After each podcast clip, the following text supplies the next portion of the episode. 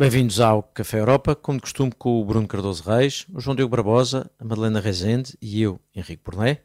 Hoje vamos andar pela economia europeia,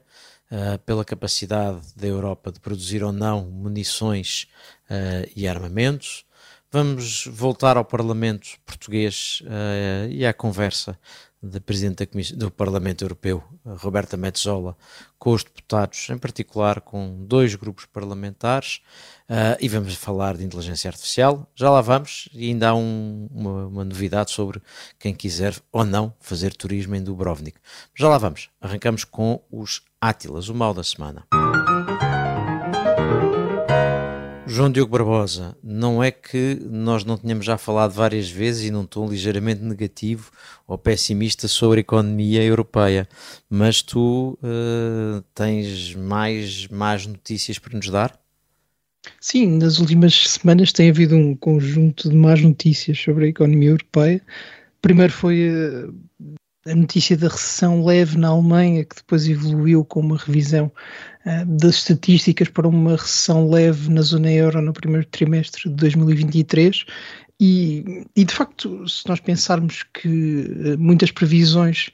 apontavam 2022 como sendo o ano de uma, do início de uma grande recessão, o facto disso ter sido evitado,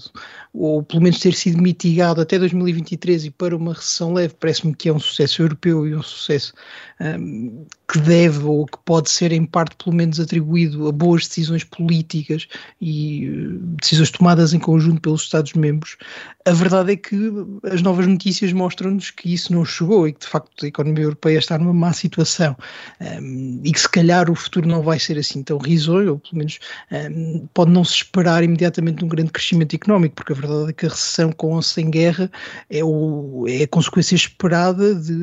um período de grande inflação que é combatido com uma política monetária agressiva. Isto também porque na semana passada o BCE anunciou que ia manter a sua trajetória de aumento da taxa de juros, um, divergindo aí da, da, Reserva Federal Americana e prometendo que não só eh, aumentava a taxa de juros agora, como ia continuar a aumentá-la eh, no, no, próximo mês, e isso, eh, até tendo em conta que a zona euro e a Alemanha estão em recessão, é, é uma má notícia, é, é em geral para, para o estado da economia ou para as perspectivas de crescimento, mas também é uma, hum, é uma boa notícia para a coerência do BCE e para a sua independência, porque mostra que de facto hum, não há ali países mais fortes a conseguir determinar o, o trajeto das políticas, mas eu acho que hum, isto leva-nos ao problema fundamental da economia europeia. A última década foi uma década de fraco crescimento, em que houve uma divergência assinalável com a América, com a China. Há a ideia que não havia, se calhar, hum, em 2010 e nos anos imediatamente seguintes, que talvez a Europa não seja capaz de uh, acompanhar o comboio ou que não seja uh, capaz de se manter como uma potência relevante, pelo menos em termos económicos. E é também neste contexto que surgem novas notícias sobre a discussão das regras orçamentais europeias. E, como sempre, há aqui uma discussão entre a França e a Alemanha, desta vez é entre os numéricos e os contextualistas, isto porque a Alemanha e o seu Ministro das Finanças liberal defende o regresso a, a, critérios fixos e numéricos, a metas pré-estabelecidas para todos os Estados-membros. A França diz que, não sem razão, isso não funcionou no passado, um, o mundo evoluiu e é necessário ter em conta o contexto. Por outro lado, quem é que vai avaliar o contexto são as instituições não eleitas de Bruxelas, mas que nós sabemos que são cada vez mais politizadas. E, portanto, esta discussão que até tem sido tida em público com uh, colunas de opinião assinadas por ministros das Finanças um, e notícias no Político sobre reuniões mais quentes do Conselho Europeu, acho que não é eh, exatamente eh, a discussão sobre o problema fundamental. A economia europeia tem problemas, não me parece que nenhum desses problemas se deva eh, aos critérios orçamentais que governaram na última década. Já tivemos tudo, desde grandes restrições no período das intervenções externas até grande permissibilidade nos últimos anos com a inflação, com, com a guerra, aliás, e com a pandemia. Portanto, parece-me que a discussão europeia se está a conduzir por um caminho errado e por um caminho de divisão. É impossível, neste contexto, achar que as regras se vão rever rapidamente, mas se calhar a discussão principal não devia ser essa e devia ser como tornar novamente a economia europeia produtiva e próspera, e parece-me que ainda não estamos prontos para essa discussão. Eu, eu diria até Madalena. Sim. Não, é, eu acho que essa discussão na Alemanha, ou seja, a discussão sobre as regras de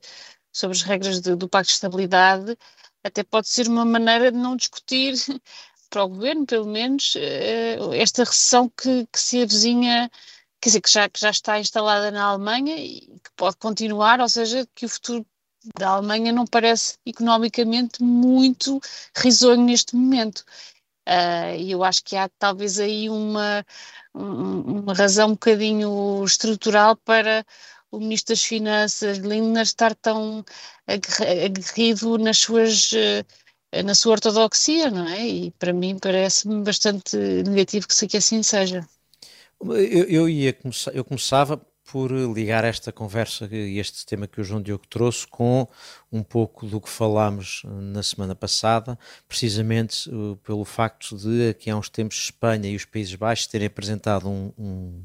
um, documento conjunto precisamente sobre a questão da revisão das regras orçamentais. E se se recordarem, na semana passada eu dizia isso, tinha pelo menos a virtude de dois países que faziam parte de blocos divergentes nesta discussão a estarem a tentar participar na conversa sem ser apenas uma conversa liderada precisamente pelos campeões de cada um dos dois lados, ou seja, respectivamente Alemanha uh, e França, que normalmente não são os mais radicais, mas são os, os que acabam por negociar as duas partes. Agora, eu acho que o ponto principal aqui é que o João Diogo, quando tocou nos vários aspectos, tocou em muita coisa ao mesmo tempo, necessariamente, porque elas estão todas ligadas. Eu acho que, para começar, nós temos eventualmente três tipos de problemas. Temos problemas de fundo da economia eh, europeia há muito tempo uh, e que isso tem muito que ver, João Diogo, por exemplo, com o que falavas sobre a tal divergência com os Estados Unidos uh, e, que não, e que tem explicações uh, que eu diria que não são circunstanciais, são, são de há vários anos e que são comentadas há vários anos. Depois temos novos problemas de fundo, ou seja, a transformação da relação económica à escala global, e nomeadamente este acelerar da, da, da criação de blocos económicos e de, de potencial confronto entre blocos económicos cria novos problemas e, por exemplo, esta semana a Comissão uh, apresentou o começo de uma estratégia de segurança económica, não, não, não, não, não creio que tenhamos aqui muito tempo para ir ao detalhe disto, mas uh, que faz parte de uma estratégia que é ao mesmo tempo económica e ao mesmo tempo uh, de segurança. e depois temos vários problemas circunstanciais, mas que têm uma força muito grande e, embora sejam circunstanciais, têm tido alguma permanência, porque foi a Covid obrigou ou implicou uma intervenção uh, de, de, dos Estados, dos Estados-membros e dos orçamentos dos Estados-membros, que foram chamados a intervir. A guerra implicou fazer coisas um pouco semelhantes e começa-se a notar, e aí entramos na questão não só uh, das regras orçamentais, mas também da, da, diferente capacidade financeira de cada um, suspendendo regras sobre concorrência, uh, permitir que as divergências internas se notem. Portanto,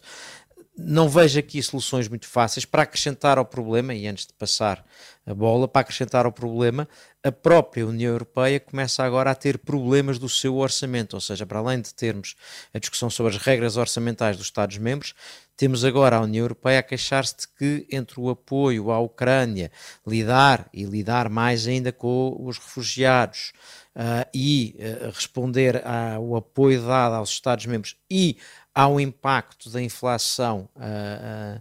e do aumento das taxas de juros nos empréstimos e na, na, ida da União Europeia aos mercados, a própria União Europeia neste momento tem falta de dinheiro. Portanto, tudo isto somado, os problemas são bastante maiores do que, do que era costume coisa que me faz, aliás, acreditar que os próximos tempos vão ser muito a discutir a dimensão económica e a dimensão social da União Europeia. Bruno. Sim, eh, eu acho que isto vai voltar a pôr em cima da mesa a questão do, eh, dos impostos, ou seja, da necessidade de impostos para o orçamento comunitário e, nomeadamente, retomar toda aquela discussão sobre a taxa do carbono e uh, sobre taxas sobre as tecnológicas e coisas desse género. Outra questão que vai ficar em cima, vai estar, penso eu, cada vez mais em cima da mesa é a questão da ajuda ao desenvolvimento,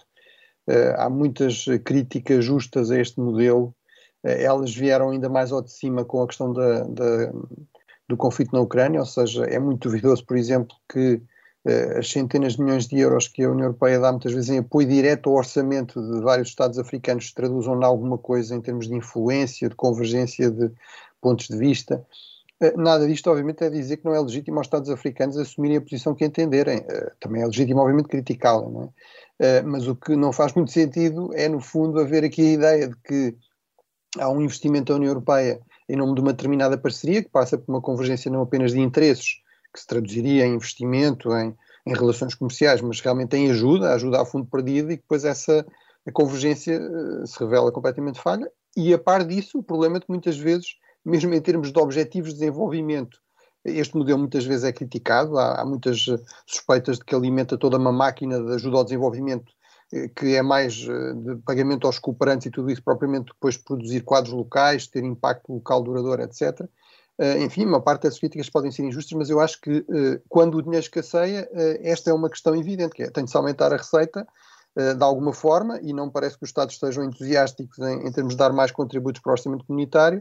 portanto a outra alternativa é algum tipo de imposto uh, e, e, tem de se reduzir a, a, despesa em algum lado ou ir buscar dinheiro a outros itens do orçamento e penso que o, que o mais o mais evidente é a questão da ajuda ao desenvolvimento, sendo que vai colocar-se também esta questão, que é se nós reduzimos aí eh, isso não vai dar mais espaço a outros atores. Francamente, oh, eu oh, acho. Bruno, era, era, era exatamente aí que eu ia, era exatamente aí que eu ia. Porque o que tu estás a dizer é uma coisa, por exemplo, que a coligação em formação na Finlândia está a sugerir, uh, o novo governo finlandês, mais à direita, está a sugerir exatamente isso, isto é, não estar a financiar, não dar apoio, ajuda ao desenvolvimento a países cujo alinhamento político em política internacional é completamente desalinhado dos interesses da Finlândia e, portanto, se entendem que nesse caso não, não têm que estar estar a, a contribuir para o desenvolvimento, mas eh, o, há dois reversos da medalha. Um é o que tu referias, isto é, isso dá espaço a outros atores, mas ainda há um outro, que é a discussão que nós temos muitas vezes sobre as migrações, que passa normalmente por acreditar que se ajudarmos a desenvolver alguns países, talvez as populações fiquem, ou pelo menos não emigrem uh, e, não, e não, não tenham que procurar outros destinos com tanta urgência. Ainda que seja muito frequente dizer que num primeiro momento não é isso que acontece, isto é, economias que melhoram um pouco, normalmente até têm uma taxa de migração maior. Mas quer dizer, a, a questão que se coloca aqui é que tu, por um lado, deixa-me só, o, ponto é, por um lado podes ter, uh, enfim, uma espécie, chamemos-lhe sanção, ou não, ou não apoio a quem não está alinhado com os teus interesses, com o risco do vazio, mas por outro lado, ao não apoiares uh, economias de onde surgem, uh, de onde surge uma pressão migratória, estás a criar um problema para ti próprio. E esse aí é que pode ser outra dificuldade, não? Não, é, pronto, o meu ponto é, por um lado, é a falta de alternativas, ou seja, se o dinheiro não, não estica, é, por muito que haja alguns argumentos, é, eu acho que é o, o, alvo mais evidente e mais fácil, porque apesar de tudo, é, esses países não votam, e depois eu acho que é, há argumentos para dizer, tudo bem, mas, mas é mesmo, mas que influência é que nós estamos a perder se aparentemente não a temos? Se aparentemente até estes países acham que isto no fundo é algo que já podem dar por adquirido e que o que interessa é a nova ajuda eh, mesmo que seja muito mais condicionada ou muito mais limitada até em montante, porque se nós formos olhar para o montante da ajuda ao desenvolvimento, a União Europeia sozinha garante metade da ajuda ao desenvolvimento em África, ou mais. Portanto, todos os outros somados, a China, a Rússia, é tudo o resto. No entanto, muitas vezes parece que essa influência, essa, essa ajuda, eh, eh, em termos de montante muitas vezes inferior, é que, é que se traduz realmente em, em, real influência, até porque muitas vezes é ajuda aos partidos e não, e não ao governo, e não às populações, é ajuda às elites. Portanto, se calhar um campeonato em que a Europa não quer ou não, não pode competir. Agora, eu, eu não estou a dizer que não, pragmaticamente não se deva fazer opções eh, e até em termos de princípios, não é? Por exemplo, obviamente não estou a dizer que ajuda humanitária é uma questão diferente, ou seja, se há uma situação de emergência, acho que sim se deve ajudar. Agora, eu acho que há aqui, uh, há aqui muita margem Esco para, para, para, para, para fazer estas críticas e uh, o contexto força a fazer opções que eu acho que tendencialmente vão levar a que algumas destas críticas se traduzam em opções concretas de redução mas desse. Eu, mas, mas, Bruno, eu, eu, eu, queria voltar um pouco uh, ao ponto de partida do João Diogo, e já Isso. te devolvi a bola, João Diogo, que era mais interno, mas eu acho que tu colocaste o ênfase, Bruno, num ponto interessante, que é na questão da capacidade orçamental, porque essa parece-me fazer parte do, de um dos problemas, que é a convicção de que o desafio económico europeu se resolve com maior capacidade orçamental, seja ela dos Estados-membros, e depois vamos assistir às diferentes capacidades orçamentais dos Estados-membros, seja ela a, a, nível centralizado, mas sempre numa lógica de a solução do problema económico europeu passa por mais dinheiro público na economia. Uh, e eu tenho, enfim, a maior das dúvidas disso, porque acho que o nosso problema, uh, nomeadamente o tal que o, Diogo, que o João Diogo fazia referência, que o João Diogo fazia referência, o nosso problema, por exemplo, com os Estados Unidos, a divergência há vários anos a esta parte, não me parece que seja um problema uh, dessa natureza, mas é sobretudo um problema de uma economia muito menos dinâmica que a americana, muito menos capaz uh, de responder, muito menos capaz de, por exemplo, financiar startups, muito menos capaz de, por isso, criar campeões no, no digital. E, portanto, a mim parece-me que o problema está muito mais aí do que propriamente na capacidade orçamental, seja europeia, seja uh, dos Estados-membros mas parece-me que há uma pressão para ir nesse sentido. João Diogo. Eu sei que o João Diogo também quer falar, mas deixa-me só acrescentar um ponto, que é, eh, isso é muito evidente nos números, ou seja, em 2008 há pouco mais de 10 anos atrás, a União Europeia era maior do que a economia da União Europeia era maior que a dos Estados Unidos, neste momento é mais pequena e não, e não é apenas porque saiu o Reino Unido, mesmo somando o Reino Unido, muito tem a ver com esta falta de dinamismo e eu acho que isso também tem muito a ver com o modelo de financiamento, ou seja, é esta questão de subsídios, uma máquina extremamente pesada de concessão de subsídios, eh, não funciona. Nós precisamos de um modelo, de um modelo muito mais próximo de uh, fundos de investimento, fundos soberanos, inclusive, uh, mais próximo do venture capitalism, portanto, aquele capitalismo que arrisca uh, e, que, e, que, tem grandes retornos, mas também tem grandes perdas. não sei se isso é aceitável para a opinião pública europeia, para os Estados europeus, mas acho que se não se, não se der passos nesse sentido, muito maiores que aquilo que se tem dado, não vamos conseguir mudar esse, esse paradigma. Sendo que é, é, mais ou menos natural que a economia europeia tenha sofrido nestes 10 anos, porque de facto teve uma crise que os Estados Unidos não tiveram, um, no sentido em que quando não se tem um modelo federal e quando se tem de tratar com diferentes opiniões públicas e diferentes sistemas de governo é sempre mais difícil de resolver e de facto o, o peso da crise da dívida, vamos chamar-lhe assim, na União Europeia foi maior do... federalista, em termos europeus. Não, não, não, não. Aliás, acho que esta experiência nos mostra que o federalismo europeu ia ser complicado de fazer. Eh, mas de facto é esse eh, contexto que pensa. É? Sim, sim. sim, mas eu, eu, diria que, eu diria que o mais preocupante é a perda de competitividade que se está a verificar em, em nas, nas economias mais avançadas, como, como seja a alemã, por exemplo, onde de facto, quer dizer, o que, o que se avizinha é, é uma é um declínio económico na parte da oferta que é muito que é muito preocupante. Eu acho que isso para além de todas essas considerações sobre o modelo político europeu é uma questão, enfim, de economia, de... de, de a questão de, uh, do fim do gás russo vai aumentar mas, muito o custo da produção industrial. Deixem só o João Diogo, porque depois daqui a pouco já não temos assim tanto tempo. Não, eu só queria acrescentar um ponto que é, e parece-me que é dos mais importantes para explicar porque é que a economia europeia não funcionou tão bem, e estou de acordo convosco na, na questão do financiamento e até numa cultura eh, que não é só política de um, castigar o dinamismo, mas a verdade é que o fator demográfico tem pesado extraordinariamente na, na União Europeia, um, não tem sido bem resolvida a questão das migrações e isso de facto tem um peso na economia que, que não pode ser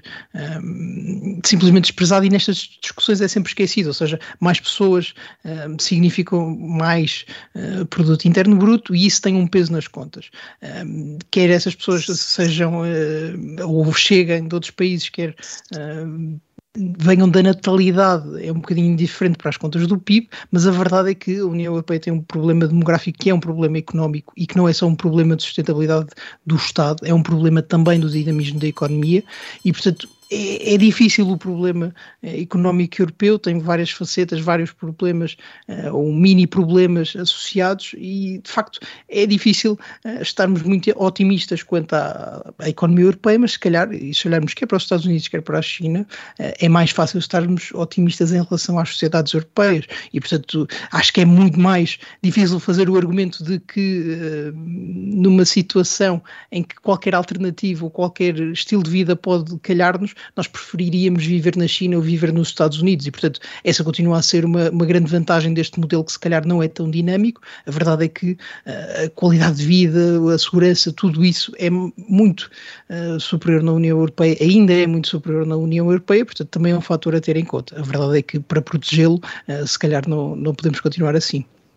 E, e, com isto, João Diogo, não resolvemos o problema, mas chegamos ao fim da primeira parte do Café Europa desta semana uh, sem grandes expectativas sobre o futuro da economia europeia. Voltamos já de seguida para a segunda parte.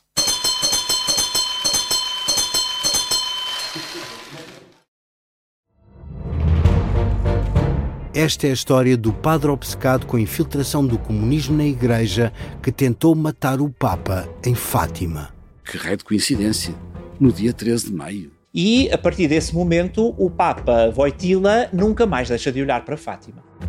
Episódio 1 O Anticristo, em Fátima.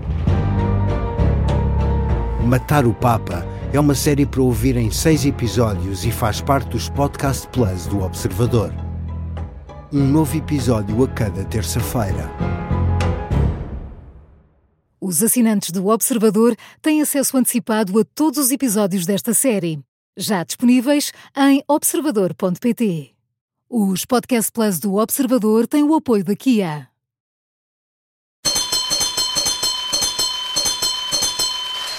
Começa aqui a segunda parte do Café Europa desta semana. Continuamos com o Bruno Cardoso Reis, o João Diogo Barbosa, a Madalena Rezende e eu, Henrique Pornei. Vamos uh, continuar uh, com. Agora passamos para os croissants desta semana, onde uh, provavelmente vamos trazer ainda um dos temas que tínhamos para abordar na primeira parte, já lá vamos, mas vamos arrancar. Bruno, é um prémio teu e meu conjunto uh, para Roberta Metsola, a Presidente do Parlamento Europeu, uh, quando foi à Assembleia da República. Sim, eh, ou seja, eh, a, Presidente do Parlamento Europeu, enfim, um dos temas que foi debatido foi obviamente a questão da Ucrânia. Eh, nós sabemos qual é a posição do PCP e também sabemos que é uma posição, aliás, extremamente minoritária em Portugal e até entre os próprios eleitores do PCP está longe de ter eh, apoio, digamos, esmagador, segundo nos dizem as sondagens, e portanto e a, a Presidente do Parlamento Europeu reagiu a essas críticas, eh, no fundo dizendo que não faz sentido estar a, culpar o invasor por ter invadido, também não faz sentido estar a apelar à paz quando um país está a defender, e portanto, no fundo, a Ucrânia ganhou, conquistou o, o direito a, a defender-se e ao nosso apoio uh, nessa, nessa defesa. Uh, e, portanto, e depois disso, o PCP tem continuado a insistir na, nas críticas e nos ataques à Roberta Metsola, inclusive falando de ingerência, de arrogância, uh, enfim, eu acho de facto todo este, todo este debate, enfim, é não surpreendente, mas profundamente deprimente. Quer dizer, por um lado, eh, o PCP eh, vem falar em ingerência, não se percebe a que título, porque a Presidente do Parlamento Europeu foi convidada eh, para, para debater na Assembleia da República, foi, foi mesmo assim apresentado para um debate na Assembleia da República, com os partidos que lá estão representados, Portanto, obviamente não, não, faz nenhum sentido dizer que ela se está a ingerir, ela não apareceu de repente na Assembleia a dizer coisas, não é? Foi convidada e, obviamente, num debate, eh, num debate numa democracia pluralista, que é o modelo que nós temos na Europa, que felizmente não é o, modelo da dita democracia popular da, da, Coreia do Norte ou de Cuba, não é? É normal haver opiniões diferentes. Mas, obviamente, Portugal faz parte da União Europeia. Eu sei que o PCP não queria uh, e não quer, mas a verdade é essa. Portanto, e no espaço da União Europeia há também uh, uma dimensão política, uma dimensão de debate político. Portanto, a ideia de uma, de uma ingerência é um completo disparate. Uh, Sim, aqui a arrogância de quem, no fundo, parece estar a querer impor uh, a, sua, a, a, sua visão a, a outros e não os deixar defender a sua própria posição. Uh, depois, uh, os argumentos do PCP, enfim, são aqueles do costume, mas realmente não fazem o mínimo sentido. Falar, por exemplo, da questão da democracia em risco na Ucrânia, porque há partidos proibidos e que isso é que devia ser a preocupação da União Europeia, a par da paz. Bem, quer dizer, em qualquer, em qualquer país, inclusive Portugal, qualquer país democrático, de uma real democracia pluralista, com direitos para as minorias, com eleições, com alternância pacífica no poder da oposição, etc., num contexto de guerra, há, há, há um regime de exceção. E, portanto, se alguma coisa caracteriza até a, a, a, Ucrânia, que é um país que tem imensos problemas, aliás, muitos deles herdados do período da União Soviética, de corrupção, etc. Eh, aliás, eh, eh, é evidente que há corrupção em democracias nos Estados Unidos, em Portugal, como há na, na Ucrânia, portanto, mas isso não é razão para dizer que não é uma democracia. Infelizmente, a democracia não é um regime perfeito, é só um regime perfectível e que até reconhece a sua imperfeição. Mas vamos lá ver, se ela caracteriza a Ucrânia neste contexto de guerra, até há um esforço para manter muitos aspectos da sua democracia a funcionar já sei que foram proibidos vários partidos. Foram proibidos partidos que tinham uma agenda, um programa, um discurso completamente pró-russo, alinhado com a Rússia, a culpar a Ucrânia da agressão russa. Mesmo no principal partido da, oposição, que foi proibido, este partido do Sr. Medvedchuk, eh,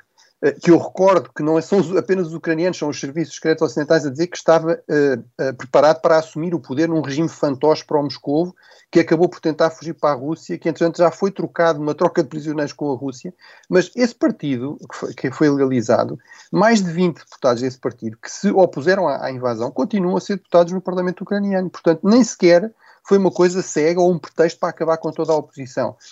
E, portanto, de facto, esse discurso não faz, nenhuma, uh, não faz nenhum sentido e é difícil dar-lhe crédito, mais uma vez, vindo do PCP, porque, que eu saiba, o PCP nunca teve problemas em elogiar Cuba ou a Coreia do Norte ou a Síria do Sr. Assad, porque não tinham pluralismo partidário, porque proibiam partidos e proibiam as atividades da, da oposição. Uh, portanto, acho que nada disto faz sentido. De deixa-me deixa associar-me, era também, era também o meu, o meu croissant uh, para Roberta Metzola, uh, por todas as razões que tu disseste e portanto não as vou repetir, uh, mas eu gosto, gosto muito quando Roberta, quando o Parlamento Europeu, um, não o diz o que disse, não o dizendo em nome do Parlamento Europeu, eu não gosto quando os presidentes do Parlamento falam em nome dos parlamentos, mas falam enquanto ela é presidente do Parlamento, é uma deputada que tem essa função, tem essa visibilidade e fala com imensa clareza, sem usar, sem adjetivar as posições ou os seus adversários e, portanto, não, não foi adjetivando nem o PCP nem o Chega já agora, porque também me parece que respondeu muito bem ao Chega, Uh, mas quando explica ao PCP, vai lá dizer uh, uh, a Kiev aquilo que está aqui a dizer e vai lá explicar às pessoas, aos deputados que não veem a sua família e que estão a combater, vai lá, vai-lhes lá explicar, vão-lhes lá dizer o que estão a dizer. e sobre o PCP, só mais uma nota, porque entretanto o PCP resolveu responder. Vão-lhes lá dizer que as armas é que são um problema, que as armas europeias Ex é que são um problema, não é? Exatamente, é vão-lhes lá dizer, e repare, e o PCP insistiu nisso porque uns dias depois o que, foi, o que veio responder foi que a Roberta Metsola estava estava a defender o regime de Kiev, que é o responsável pelo assassinato dos seus cidadãos. E, portanto, na cabeça do PCP, a única vantagem mesmo deste do passar do tempo uh, é que isto vai se tornando claro. Na cabeça do PCP, o culpado da guerra é a Ucrânia. E, portanto, a vítima é o culpado, o agressor, o agressor é o provocado. Uh, e uh, as preocupações que o PCP tem com a democracia da Ucrânia não tem com nenhum dos países uh, de que costuma gostar, incluindo da Rússia. Portanto, parece-me que, que a coisa fica com uma clareza absolutamente cristalina. Em relação ao Chega, eu gostei de, sem lhes chamar fascistas, sem, lhes chamar, sem os adjetivar, o facto de ter recordado o que aconteceu uh, em Malta há cerca de 10 anos, ou perto de Malta há cerca de 10 anos, uh, e de recordar aquela ideia de que isto são pessoas que legitimamente tentam o melhor para si, devem ser tratadas como pessoas. Estamos a falar das migrações uh, e, e, do que o Chega disse sobre as migrações na Europa. E o facto de recordar, nós precisamos de poder controlar as fronteiras, nós precisamos ter políticas de migração, mas são pessoas, estamos a falar de pessoas, não estamos a falar de invasores, não estamos a falar de, guerra, de, de guerrilheiros, não estamos a ser atacados, estamos a falar de pessoas, umas que fogem da guerra, outras que fogem porque querem viver melhor, nós podemos achar que não cabem todas, mas temos pelo menos que nos lembrar que são pessoas. Uh, e eu acho que esse discurso de Roberta Metsola foi, esteve bem, esteve no ponto certo e, e portanto,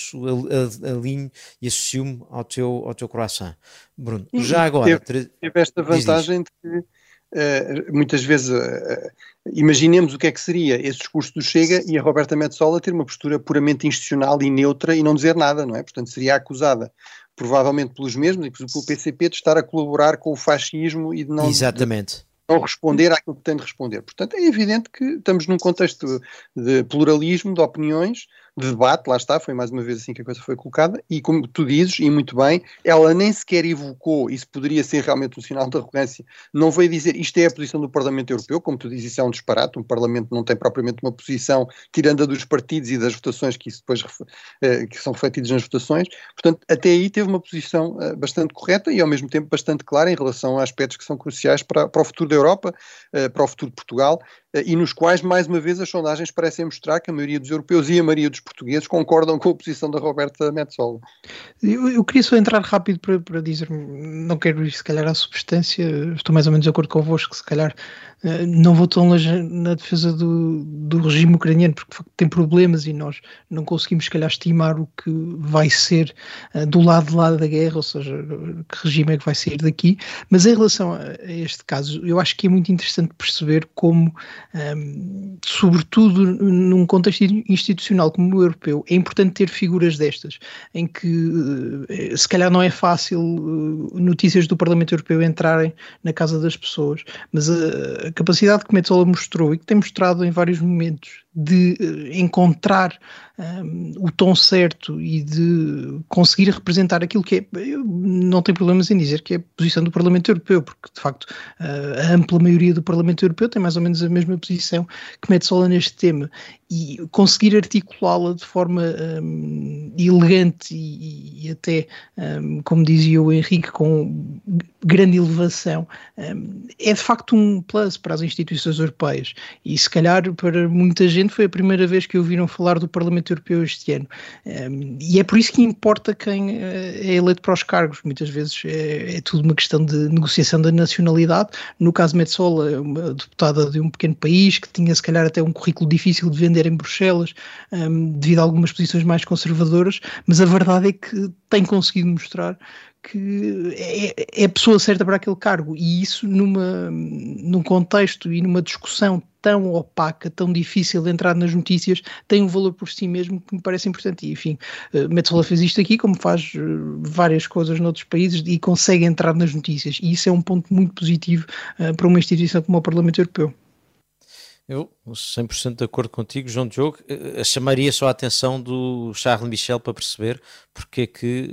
não vai ele pensar que o João Diogo critica todos os dirigentes europeus. Não, o, o, João Diogo é criterioso. Charles Michel, aqui está a tua oportunidade de aprender com Roberta Metzola uh, a fazer bem para receber um elogio do João Diogo. Uh, a única líder de direita na, na, União Europeia. Não, mas, oh, oh, João Diogo, só para sublinhar aqui um ponto, que é, eu, por um lado, não, não tenho também uma visão ingênua do regime ucraniano. Eu disse que, aliás, tem problemas. Também não tenho uma visão ingênua do que é que são as as democracias fora da Ucrânia, que é, de, repente, de repente parece que só a Ucrânia é que tem problemas de corrupção entre, entre as democracias e, que todas as outras são exemplares. E, mas, sobretudo, o ponto aqui é, essa nem sequer é a questão. Quer dizer, a Polónia, em 1939, não era um regime democrático, era conhecido como a Polónia dos Coronéis. Isso quer dizer que a Alemanha nazi podia invadir a Polónia e que, que, todos os outros estavam errados em ter-se oposto à invasão alemã em 1939. Quer dizer, o problema aqui é que a Ucrânia era um Estado soberano, queria ser independente, cujo território e fronteiras tinham sido reconhecidos pela Rússia e que foi invadido. Portanto, esse é que é o problema uh, fundamental e, portanto, tudo o resto são distrações e, sobretudo, não me parece honesto eh, vir falar de suspensão de partidos, ignorando que estamos num contexto de guerra. Vamos lá ver, a Grã-Bretanha, que é a mais antiga democracia parlamentar da Europa, suspendeu partidos e movimentos políticos e deteve pessoas em 1939, quando entrou em guerra com a Alemanha. Por acaso era um movimento fascista, portanto aí suponho que o PCDP não se tenha preocupado, mas,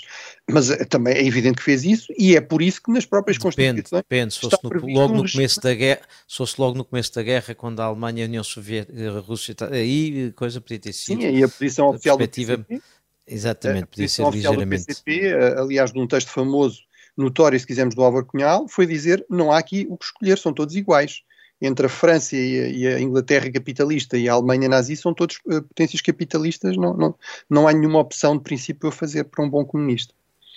Mas, mas, mas eu, eu, eu percebo, percebo o teu ponto e, e percebo a, a questão mesmo assim, Bruno, apesar do que dizias de não ser isso que está em causa, ainda por cima,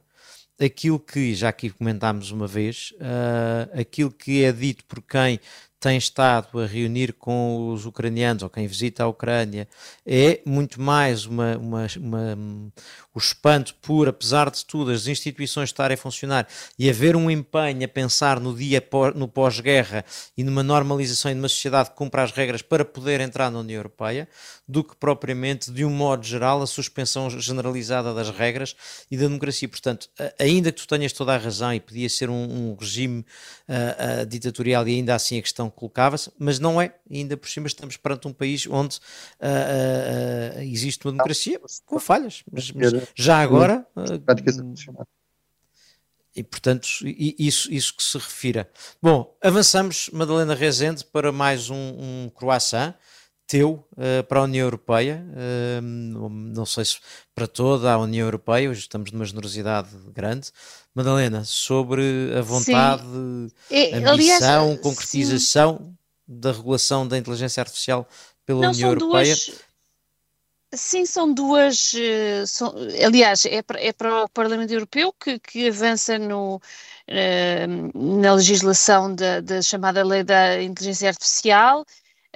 que impõe algumas restrições às uh, algumas dos usos mais arriscados desta tecnologia, como o reconhecimento facial, um, como, como, exigir ao chatbox, como o ChatGPT, que revelem mais informações sobre quais são os dados utilizados, mas é também isto é importante, ou seja, a União Europeia é conhecida como, enfim, uma reguladora eh, e há muitas críticas que talvez esteja a regular mais, mas aqui é também um, um, um croissant à, ao diálogo que se está a estabelecer exatamente entre os Estados Unidos e a União Europeia uh, eh, um, acerca destes assuntos e acerca da regulação. Exatamente na Suécia, a semana passada, houve mais uma uma reunião uh, do, do, do, Conselho da Tecnologia e do Comércio, uh, que é enfim, um, um, fórum de alto nível uh, que, que reúne Transatlântico. António Blica, transatlântico. transatlântico, exatamente. Um, e, portanto, é aqui que, se, que, que os Estados Unidos e a, e a, União Europeia têm vindo também a acertar agulhas acerca destas, destas questões, o que é extremamente importante, porque uh, é considerado, digamos, um bloco democrático uh, destas novas tecnologias, de regulação destas novas tecnologias, que são consideradas, obviamente, cruciais para o crescimento económico. E, e, e, por isso é que o meu croissant não é apenas para a União Europeia e para o Parlamento Europeu, é para este diálogo, porque eu acho que sem este diálogo e sem a União Europeia e os Estados Unidos estarem uh, alinhados uh, na mesma, enfim, digamos, na, mes na, me na mesma direção, não que estejam em todos os pormenores, mas na mesma direção de como é que se vai uh, tentar regular estas, estas novas áreas da economia, será muito difícil uh, para a Europa ter qualquer impacto e será muito difícil que se consiga ter uh, impactos reais e, digamos, uma, um, uma economia uh, baseada nestas novas tecnologias que seja de facto um sustento também ela para, para a democracia e para o, para o regime liberal e daí o meu croissant para, estes, para estes dois, dois desenvolvimentos que tiveram lugar a semana passada. Madalena, uhum. só, só como comentário, Bruno, só, só um segundo, só por comentário, porque fazia aqui, aqui, aqui faria a pontos um pouco com o tema da primeira parte uh, que o João Diogo tinha trazido. Uh, porque não, não falámos sobre isso, mas era um dos aspectos que se poderia ter colocado nessa parte, uh, que é aquela coisa que se costuma chamar o Brussels Effect, de que Bruxelas tem muito orgulho, que é a sua capacidade uh, regulatória, o seu poder regulatório. E de um modo geral, eu acho que isso tem um problema, que é, tem vantagens porque cria um ambiente uh, regulatório importante e condiciona e que protege os consumidores, os cidadãos, etc. Mas isso, do ponto de vista económico, normalmente não parece que seja um grande valor, uh, embora Bruxelas tenha muito orgulho neste tal Brussels Effect. Mas, neste caso, uh, a mim parece-me que o papel da União Europeia aqui pode ser importante, porque há uma componente muito importante do, económica, como é evidente, mas há uma grande preocupação do que é que deve ser o ambiente regulatório à volta deste tema. Uh, e aí